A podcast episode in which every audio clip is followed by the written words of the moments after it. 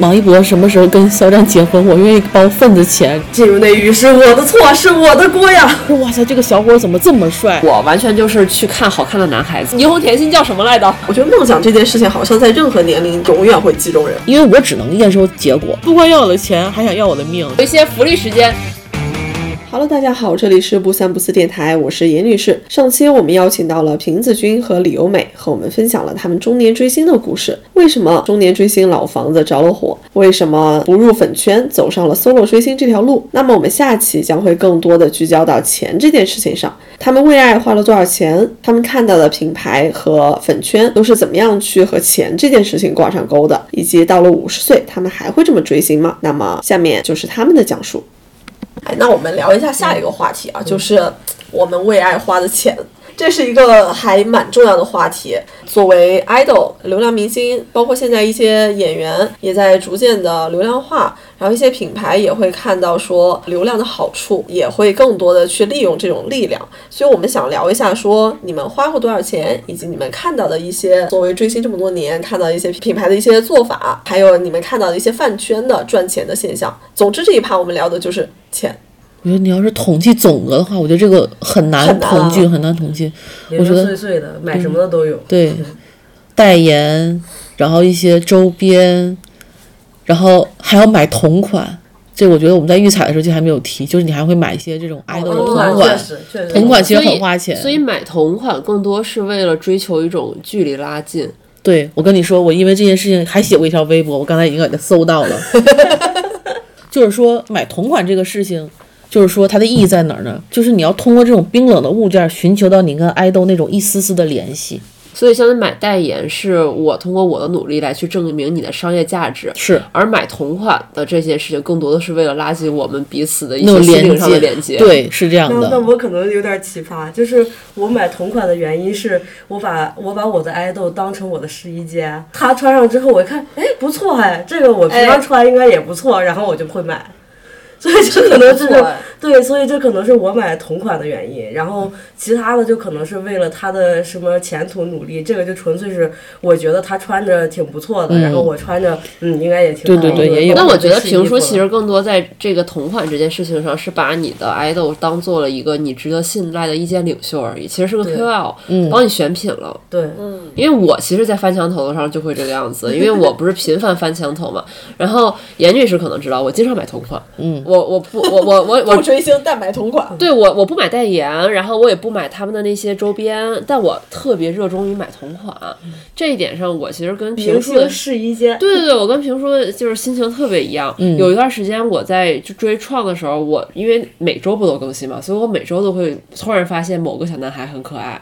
然后有段时间我不是在追奥斯卡嘛，然后奥斯卡其实衣品蛮不错的那段时间。然后我本人就很喜欢买男士衬衫，他就是他的衬衫都很好看，所以我其实那段时间买了很多跟他的同款，真的就是把它当做试衣间用了。对，因为我觉得你买 idol 同款还有一个好处就是它能帮你发现很多小众品牌。哎，哦是的，而且对而且最近很流行的一点就是爱豆同款，爱豆们就是也很喜欢去发掘一些性价比很高的小众品牌。嗯，所以为什么我这两年开始喜欢买同款了？因为以前就是明星总愿意穿大牌嘛，对哦就是出街拍照就一定是大牌加持。那个同款我看我是觉得好看，但这大牌它就是好看呀。嗯我不用你来证明，所有人都在穿。我但我的原因很简单，为什么不买？我买不起啊。现在就是有很多高高低低的，就是大明星也好，就是小流量也好，他们其实更喜欢另辟蹊径。就比如说我去发掘一些更具性价比的小众品牌，其实，在意见领袖的这个角色上，其实他们就是发挥了更大的作用。嗯代替我们选品。对嗯对对对，对所以其实我作为一个没有不非正式追星的人，我可能更多就把他们当做一个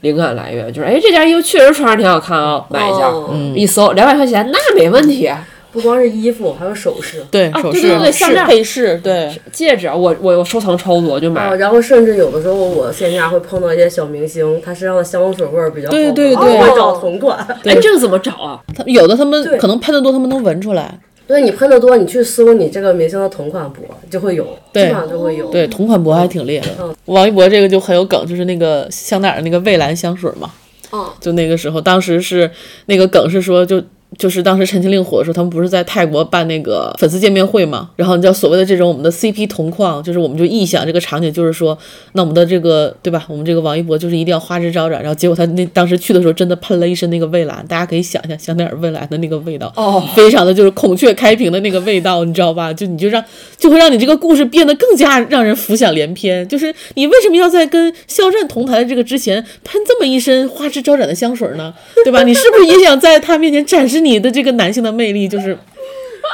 真的，我后来就买了一瓶一百毫升的蔚蓝，到现在也没有喷完。你那个那竟个然买一百毫毫升升， 嗯太冲了那个味儿，我的妈呀，真的是就是夜店香，真的是你喷上之后你就觉感觉自己不是什么好人， 玩弄感情就要喷这个香水儿，原地开瓶。对对 我就对。当时博远代言代言某牌香水儿，然后呢，他其实一共有好几款，然后我们就猜他喷的是哪一款，他非常喜欢。然后当时我的另外一个就是我们那位隔线的朋友啊，他当时买了买了其中的一款，然后他形容的就是浴缸香， 然后我当时马上就要下单了，然后默默的缩缩回了我的手， 没有去剁 手。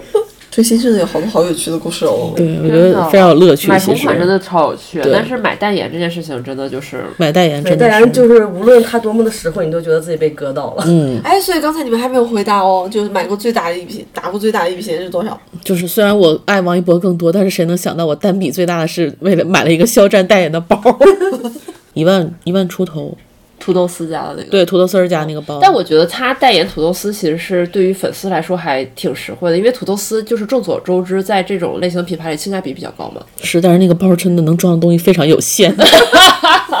行嘞，当我没说。你看，我们这个娱乐圈新进入没有这种困扰，我们的单品都还比较实惠，经济实惠。对，所以其实我花钱最多的时候，资生堂爸爸吧，嗯，资生堂爸爸，资生堂爸爸，当时我买的那些套盒儿，零零碎碎的加起来大概有十好几个吧，然后也一万多块钱差不多，然后这是其中一笔。然后之后的也是零零碎碎的会有，这里就要聊到一个非常重要的话题啊，就是你们追的 idol 他在代言一些品牌的时候，品牌其实这几年从应该是一四一五年开始也会非常愿意用一些流量。你们有看到一些品牌他们做的让你觉得非常好做法 吗？追了星，你就天生就是当韭菜的命，就是 认了，就是认命了。就是人家韭菜是一年三茬熟，我们这种粉丝随时熟韭菜就是什么时候需要什么时候熟。而且我记得当时最痛苦的是，因为就是太火了嘛，王一博那个时候，包括肖战也是，那个代言宣的那个之密集，就是我们这个韭菜真的是来不及长出来。 而且就是更痛苦的是，你不光要我的钱，还想要我的命，就是因为你知道，因为后来就是属于这种就金主爸爸的这种仪式感就越来越重嘛，对吧？哦我总是要赶着你这个，我我这个卡点儿要官宣。那你卡点儿官宣，你为什么不可以晚上八点零五分宣？你一定要早上八点零五分宣？因为晚上是二零零五啊，是是是，但是我们可以十二小时制嘛。对，但是你知道， 商量对，你作为一个就上班都不打卡的人，你让 我每天早上八点零五早起太痛苦了。早起太痛苦了，真的就是我很好多次我醒来之后，而且就是他们那种官宣是我这边发微博，那边立刻直播间就就拉起来，然后就大家就开始在里面敲锣打鼓，就说我们这个礼盒怎么怎么样，就是三二一就开始抢，然后你还要抢，我我很多次抢完之后我就接着再睡回笼觉儿，但是你可能觉得说就是有的时候这种仪式感它也不必要。他的代言的话，我觉得王一博这个代言整体的这个质量，我觉得还是可以的。就虽然也有个别的那个代言，就让我脑中画满问号，就是想说为什么为什么要接受这个代言？就杜华你到底怎么想的？ 就是整体上我觉得还可以，而且我觉得这个是所谓的对于这种相对来说已经是这种知名度已经相对还比较在线的这个 idol 的话，我觉得他需他的团队需要有这种就对对商务的这种筛选的能力。就如果你的这个商务接的太太随意的话，就来者不拒的话，我觉得其实也是对他自己身价的这个拉低。这么多的商务里面，我们可能还是有更偏爱的品牌，比如说他这品牌比本身的知名度就很好，然后他在跟这个 idol 合作的时候，你也会觉得这个品牌的调性跟 idol 的气质相得益彰，啊，给的 title 也不错，就是让我们很有面子。嗯，然后物料确实做的也很用心，那我们就会觉得说这个东西我越来来买单，因为很多粉丝在买的时候，其实他是超量购买嘛，他是其实他基本是超出他自己本身需求的购买。那这个东西如果说品牌还不错的话，那至少我送人对吧？这个东西我我至少对我花这个钱没有浪费，我觉得这个是很重要的。那你们有过说你们 idol 代言的某一个品牌，你觉得这家品牌特别会玩儿，有有注意到过这样的品牌吗？我其实就不太会去看，比如说这个品牌的玩法呀，或者怎么样，就只要哦其代实言了，都大都大差不差。那我不得不说啊，就我当年在追的时候，可能还是一些新媒体，还是有一些新玩法出来的时候。巴时尚芭莎在拍朱一龙和白宇宇的那个电子刊的时候，应该是出的第一本电子刊吧？嗯当时就在小程序上卖爆了。嗯，然后呢，我们同事当时也去采访过时尚芭莎的那个工作人员啊，然后那一篇其实是非常 to B 的稿子，然后在粉圈也获得了非常多的传播量，这个是我印象还蛮深刻的。白宇和朱一龙那个其实我有印象，那个其实还挺出圈的，对，我们这儿其实杂志没有什么很大的玩法，基本上。呃，除了就后来后期我单人，前期的话基本上都是团体，嗯、一溜人就往那一放，是吧？你找到自己爱豆都比较难。 他们可能会出的一个操作就是，就现在我就觉得很神奇，但也最令人诟病的事情就是，它明明是一个团刊，它还要开每个人的单链、单独的链接，然后还会定期的给你比较销量。所以就是你每个人单独只是链接不一样，相当于它追踪码不一样，哦这个我知道，对，但是买的东西是一样的。买是的的东西是一样的，就是内部比较，看谁家的购买量大。对，是这听起来像我在做博主投放。哎，对，是这样的。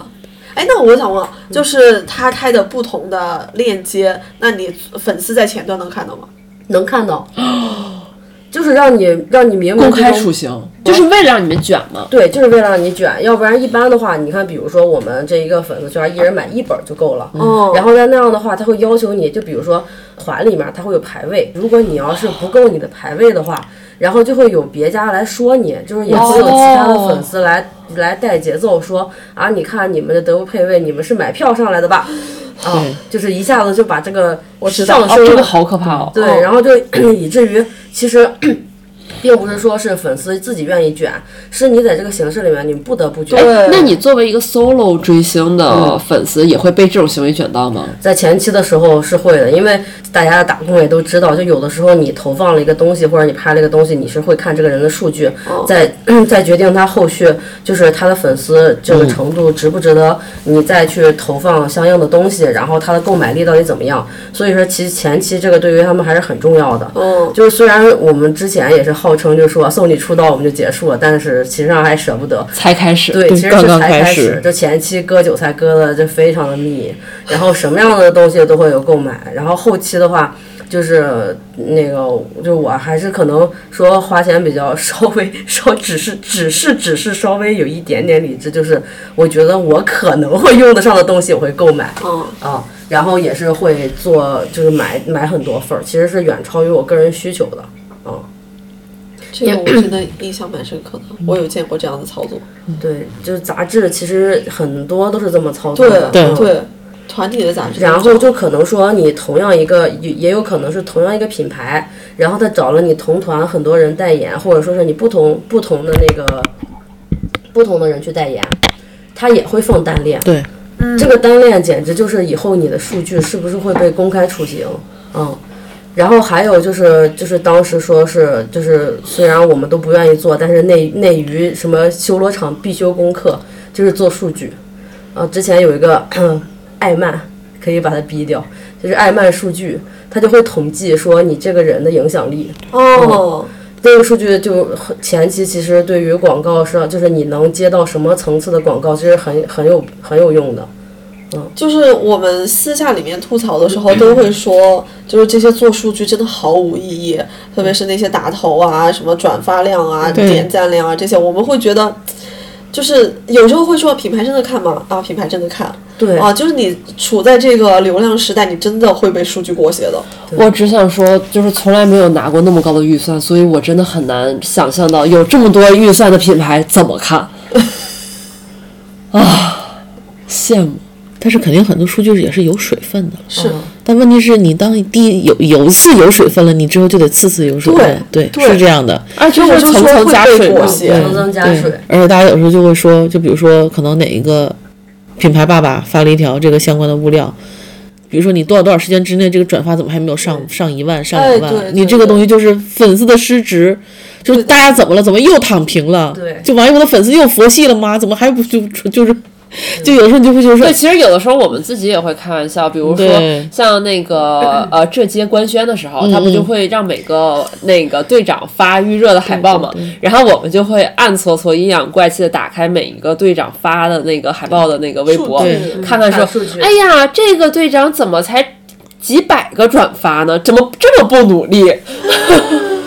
所以说嘛，我虽然吐槽是吐槽，但真的也会被也真的会被卷到的。对尤其是你说的看一些品牌，它的呃做 PR 和做市场的这些朋友，他们在请一些明星来去做他们代言或者短期的一些传播的时候，他也很在意数据的，他也很希望有粉丝真的会帮他把这个数据给炒上去。而且说白了，就是退一万步，就是说回我本职工作。如果一个就是因为我们没有办法去提前知道说我跟这个明星合作一定能带来多少的销量，嗯但是我大概是可以看到一个阅读量和互动量的数据作为参考。那如果这个人连阅读量都很低的话，我如何去相信这么低的阅读量能带来哦很大的购买量呢？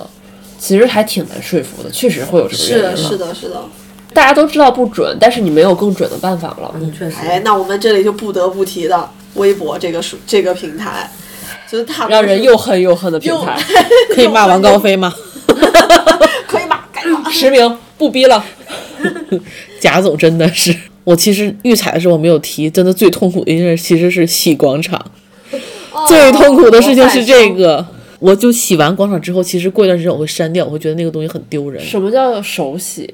我们先说一下就是自己什么叫洗广场吧。洗广场是这样的，我来给大家解释一下，就是当你把这个微博的搜索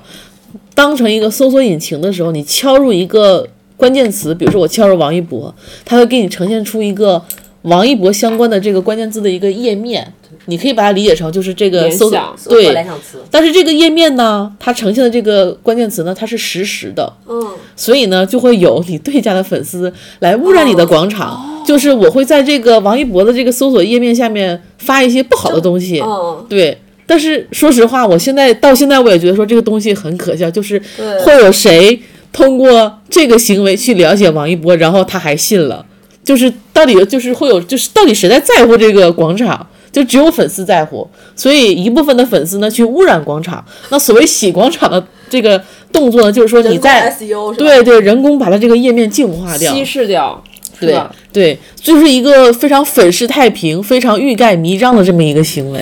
不得不说呀，对，浅浅的入过粉圈，这些我都知道。对，就但是很多时候洗你真的是没有办法，就是因为你一搜下来，下面都是什么诅咒你，就是诅咒生命、诅咒家人，你这个哦东对西挺吓人的对就真的很吓人说的说的因真的为是呃，王一博不是骑摩托车比赛嘛，嗯，就是大家就经常。哦那个那个我知道，我有看到过，就真的很可怕。而且王一博不是摔摔过车嘛，就是他对摔过嘛，而且那天我还在商场，好我多当人时咒他摔车。我那次真的非常难受，就是我就因为他那次其实很有希望得冠军嘛，后来好多人就拿这个就说希嗯望他赛道诅咒他出事儿什么的，哦这个是我真的特别不能理解的一个事情。就难道嗯你已互经联网真的会放大人的恶毒面？对，就你已经讨厌到说这个人就非死不可吗，或者怎么样？那个时候我正好在墙头上，所以我我当时嗯看到真的有害怕。我到现在也会觉得说这个真东西的挺吓是，嗯，如果你从就如果你从这个角度去去去释放恶意的话，真的是没有办法原谅。所以就相当于是就说回来，这个洗广场就相当于说，那有人污染，有人就要去治理。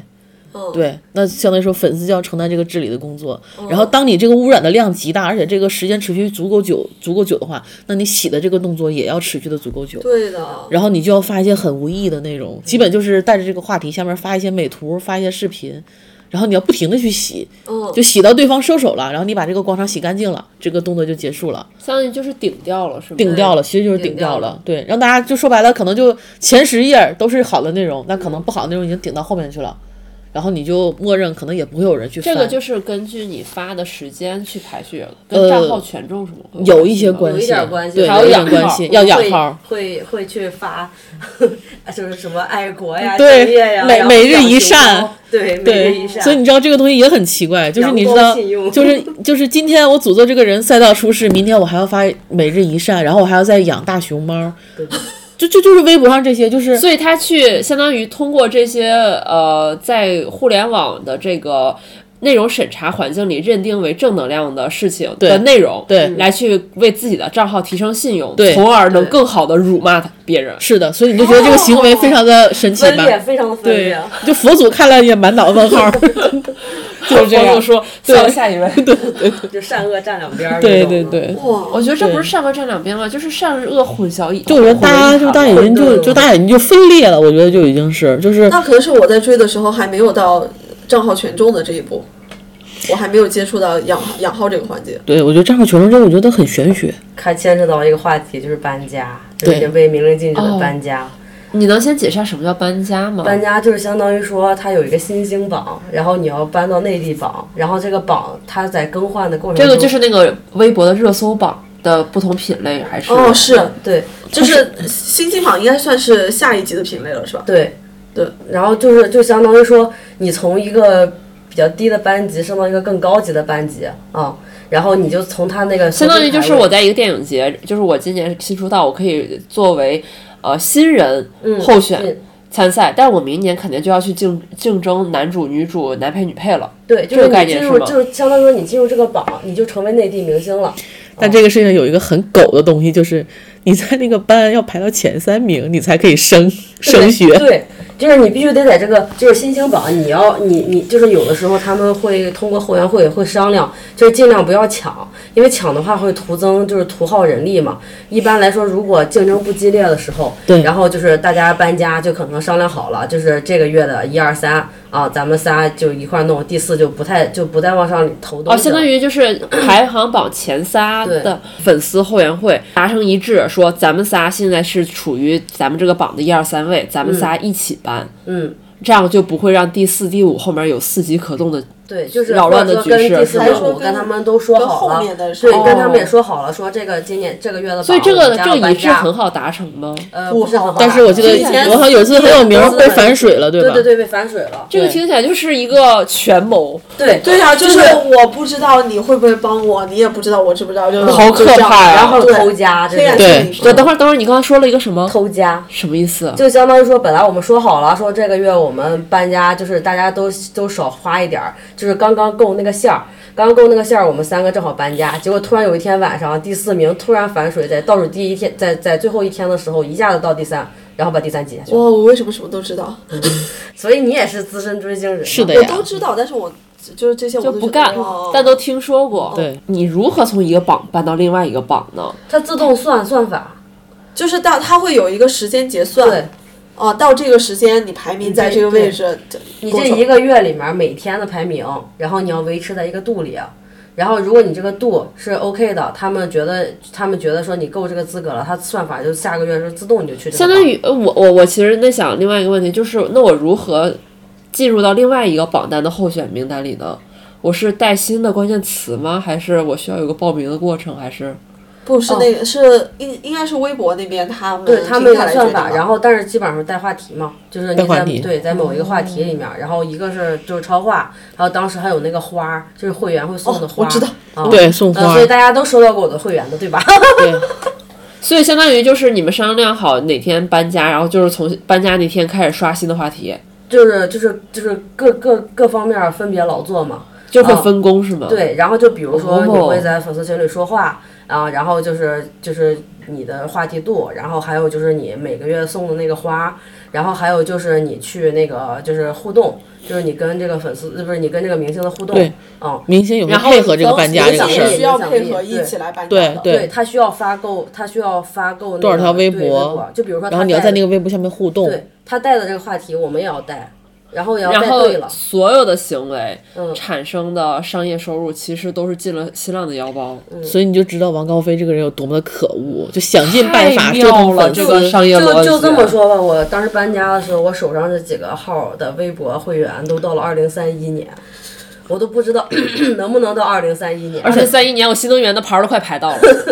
哎，我必须要讲一个，啊，就是你们说的这些玩法，我都是浅浅的有听说过，但具体怎么操作我不知道。为、呃、然后呢，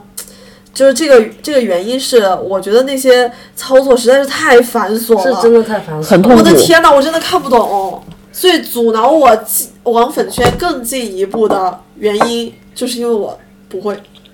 我看不懂。 补充问一个问题，因为刚才刘美提到了手洗广场，那我可以理解为对应的会嗯有一个机洗吗？有对，这有是可以说的吗？可以可，以说就是而且有你教程，对，会被风控吗？嗯，就是你的号会掉权重，哦，对，所以它是一个什么形式的很 A P P 呢？是一个外挂吗？ 你绑定了号，就是你用这个 A P P，它自动给你写这套东西，但是你需要它有花一教些程。钱，对吧？它自动帮你发是吗？嗯，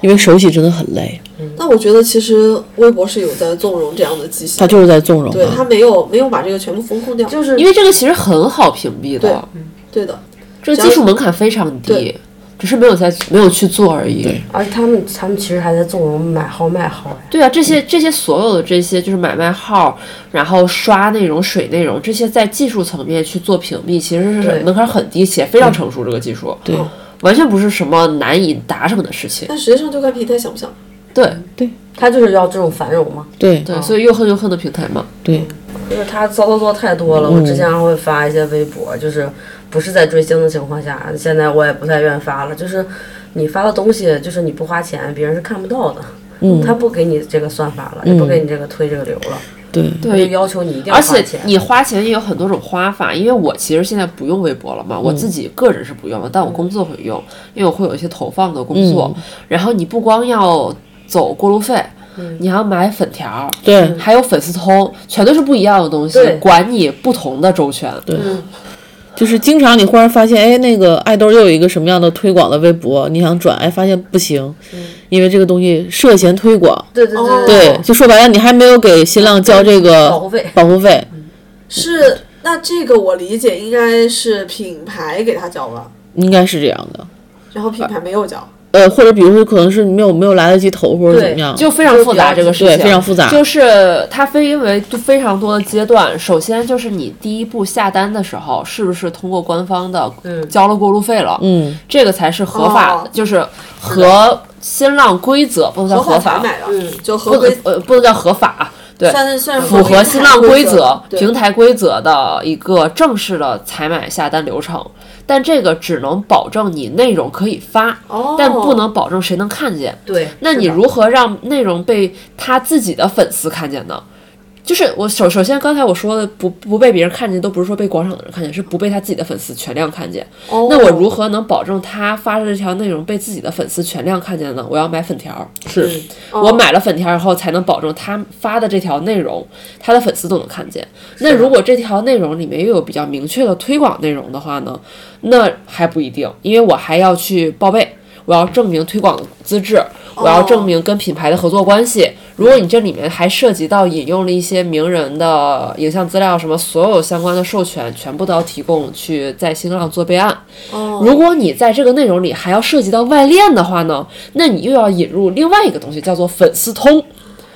这样才可以加外链，因为你正常一个人，大家自己都发过微博嘛。我个人的微博号是发不了外链的，哦，你是不，尤其你不能做那些购买性的链接和一些特别的卡片内容，这些都是做不了的。你只能发最简单的图文和视频。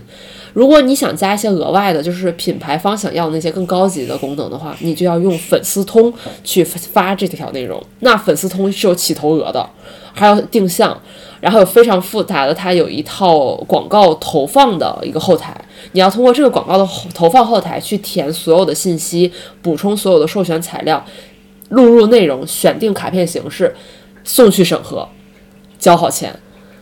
才能把这个内容发出来。发完内容以后，你再买粉条，让所有粉丝看到，每一关的钱都要交到位。内娱追星就是要受到层层历练。对，而且就关键你还真的离不开微博，对啊的呀就，至少追星这一块儿主阵地还是在微博上。我觉得在小红书追星体验非常好的一点，就是起码还是活人，就是底下评论跟你互动的还是活微博一是官方了一点儿，然后再一个就是就是你看不到很生活化的东西，大家就像在顶上发公告一样。对哦，而且微博啊我就现在用微博跟明星相关的唯一一个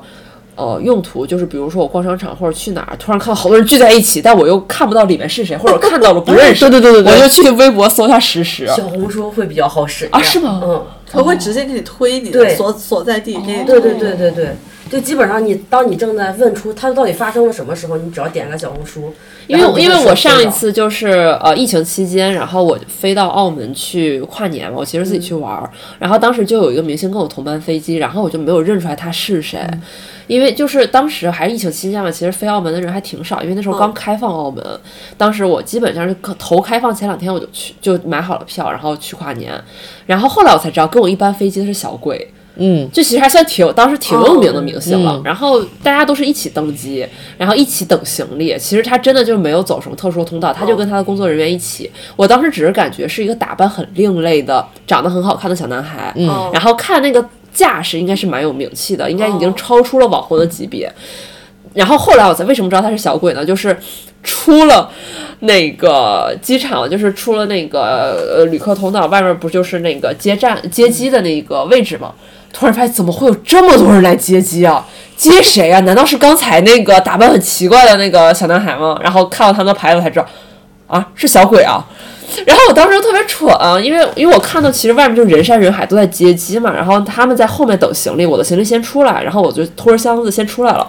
然后我那天从北京出发的时候忘了换澳门币，然后正好在那个出口的右手边，大概也就是五步路的地方有一个 ATM 机，哦背后全都是接机的女孩儿。 我站在那个 ATM 机，小心翼翼的取钱，我好紧张，因为后面围了那么多人都在拍照，我想说这是不是取钱不太安全？然后就在我认真在 ATM 机上操作的时候，小鬼从我背后出来了。所以大家如果去搜当时的接机视频，都会发现视频里有一个在 ATM 上取钱的人，就是 你也是我。明星背后的女人。 确实是。对，但是就是很尴尬，因为我当时内心全都是我，你们别看我密码啊了。然后就在站姐的视频里发现你在摁那个密码，然后准确的读出了你的密码。赶 我紧真的看到了赶紧好多找一视频找里都有我。这些告诉我们中年人在追星的时候的理智行为。刚才你告你说的，哦，我的我现在就是中年人追星最理智的行为就是，如果我要去看演唱会，哪怕是他的毕业演唱会，我宁可我宁可说是我自己抢不到票的话，我不去看，我就在我就去看站姐站姐发的图，然后我就去看我同单他们现场返回来的图，我也不会给一分钱黄，就是我也不会给黄牛一分钱，这是我做的唯一理最后的智坚行持为。对我宁可把给黄牛这个钱。我等他自己 solo，或者说等他们就是就是之后，或者说是再有什么活动的时候我再参与，我也不会支持黄牛，这就是助长这种行为。因嗯为现在还没有开票，然后就黄牛已经开始在卖了。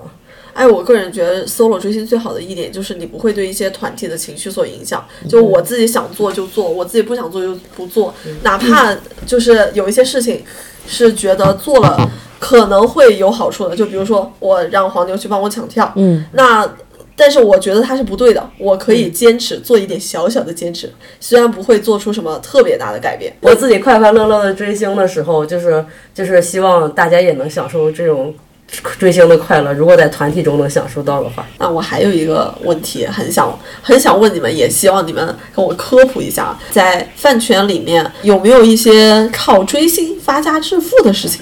站姐其实可能是大家更熟的，对，就是站姐这个就是喜欢你们啊对对，就是，但是我觉得可能这个就是也也要跟看你这个站姐搞的这个爱豆的这个红的程度嗯相关，因为我觉得站姐主要的这个营收就是卖 PB 吧，嗯对，但我觉得，PB 指的是 photobook，哎，我们这个东北英格力 士，对 photo book，对然后还有一些小周边。对其实有的有的站子做周边做的非常好。对哦，其实就是把他拍的爱豆这个图集结成册，然后做一些这种小的周边。但其实这个东西你要是严格来说的话，其实理论上它是有侵权风险的。哦对对它会就有肖像侵犯权肖像权对于你用用它来牟利嘛。但是这个东西就所谓的就是官不举民不究的感觉。哦对，我觉得站姐就以我的这个了解来，站姐应该主要的盈利就是就是卖 PB。哦，对，因为我觉得这个东西整体算下来，因为之前也有吃瓜嘛，就有人会算站姐的这个成本，其实算下来就你会发现它这个呃成本和它这个售价，其实它这个利润空间还是蛮大的。因为我本职就是干设计相关的，就会做一些周边之类的，嗯所以就有时候看它的定价，就是我我心里想，就是只要好看就行，因为毕竟哦它只出这么一次，是然后这个多出来的钱呢，就当支援站姐，让她就是继去续能对够继续去再产出，对，哦但是如果是一些那种比较热的那个爱豆大的站子，其实它的那个卖的这个量是很大的。你想，如果他一套赚五十块钱，他卖几千套，嗯哦，你想那个利润空间是非常大的，所以那种大站子其实也是需要被粉丝去监督的，就是我允许你挣钱，但是你一定要花出钱，就是你不能把所有的这个利润都吞进去，你要给我吐出来一点。哦你不管是买代言、买杂志，还是以他们的名义做公益，就这个东西其实。是会被监督的，但是我觉得这个这个约束力和监督力是很弱的，因为这个站姐对的跑路，对吧？拍拍屁股走了，你根本就不知道去哪儿找这个人。就是在这个粉圈里边儿，想赚钱的话，就是就是那么几个路子，但是真的是这个一本万利啊，我觉得真的是 暴利。刚才刚才讲的是什么来着？呃，现在其实是已经算中年追星，老房子突然着火。那如果更大的年龄，大家还会接着追星吗？我觉得我是不会了，因为我觉得这个我的这一次追星行行为其实就是一个意外，从来没有想过说我的人生中会出现这个追星。我也无数次的想过说，那比如说有一天如果不粉这两个人的话，我应该就也不会再去追别的星了，就结束了。曾经沧海难难为水啊！也不是，就是我觉得说这个就只是我跟他们俩的一个特殊的缘分，嗯我应该不会再跟其他人有这样的缘分，也不是说说我觉得他俩就是最好的，我除了他俩之外看不上别人，嗯对，这是我生命中一个小小的意外，就碰到了就是碰到对，了，碰到就是碰到了，但是这个东西我觉得这种经历应该不会再复制了，你呢？嗯，我和刘维老师差不多， 就是其实更大的原因就是我在。在在追星的这段时间，投射了很多自己的心情和想法。也许可能过去了这个阶段的话，就是会有新的想法。但是我现在在追的明星，我会一直追下去。然后就是，虽然说他我我，当然我们所谓的退坑，就是只不过就是不作为那种非常狂热，所有事情都跟进的粉丝。嗯但是就是他的依然关注所他的对依然动向嗯关注他的动向，就是以后如果在那个比如说什么某一个五百五百万人的。我就是就是那种大型的演唱会上，我再看到他，我还是会花大价钱去买，然后去看他的演出，因为毕竟这是他最初的梦想，也是我最初支持他的梦想。哦，所以说就是就是就是，虽然我只是他的粉丝之一，但是我希望他能带着他这份初心一直往下走下去。就是他只要能坚守住他的梦想，那我就还是他当初的这个粉丝。哦，天哪！永远是你的发起人。 我还说你的什么全民制 作人，那是那是另外一个另外一个那创造者。我虽然现在没有特别在追的 idol 明星，我还是会非常期待说，在我呃四五十岁的时候，也许突然之间老房子又着火了呢，也许我也会跟评叔一起去某一个五百。喂，五百万 没有五百万这个规模，对不起，五万人，五万人。对，在一些五万人的一些演唱会的场合，和年轻人一起蹦蹦跳跳。哎，作为一个颜狗，我永远在我的墙上骑上跳下，就是我总相信还会有下一个可爱的、有着美好脸庞的鲜肉，或者可爱妹妹、可爱弟弟出现，让我再一次跳上某一个墙头。哦，那我们就永远为年轻好看的颜而心动，然后也为一些不停歇的梦想而心动。那我们今天关于中年追星的节目就到此为止啦，感谢两位嘉宾，感谢朱家嘉宾，谢谢。对了，李优美，你说你要抽什么来着？哦，大家接下来好有一些福利时间，对，历就史是线因为我们那个王一博非常争气的拍了这个陈耳导演的电影，那个。无名，我觉得他在里面的表现还是非常不错的。现在这个电影已经登陆了各大视频平台，抽抽出五名幸运观众。我愿意支援这五名幸运观众在各个视频平台观看这个无名的电影。然后，如果你不是视频平台的会员，好像要十二块钱购买这个电影；如果你是会员，就只要六块钱。那不管十二块钱和六块钱，只要你被抽中的话，我愿意买这个单。就是希望大家去看一下这个无名，他的表现真的非常不错。那我先说一下，就是抽奖方式啊，宋女士再来以一个非粉丝视角，呃，做一些案例。我因为我没有看过，啊、如果大家想要这份这份抽奖啊，然后或者说对我们今天的话题感兴趣呢，可以加微信万能的仔，然后进入我们的听友群，我们会在听友群里面随机做一些抽奖，然后给大家送出这个电影的观影福利。嗯，然后如果你想来做我们的嘉宾，也可以加这个微信联系我。那现在是宋女士的案例时间。看就完了。好的，那我们今天的节目就到此为止啦。啊，你有什么要说的吗？我在思考哎，我们的评述现在紧皱眉头，不是因为觉得一定要卷起来。你你抽一袋贵州土豆片儿，哎，真可以啊！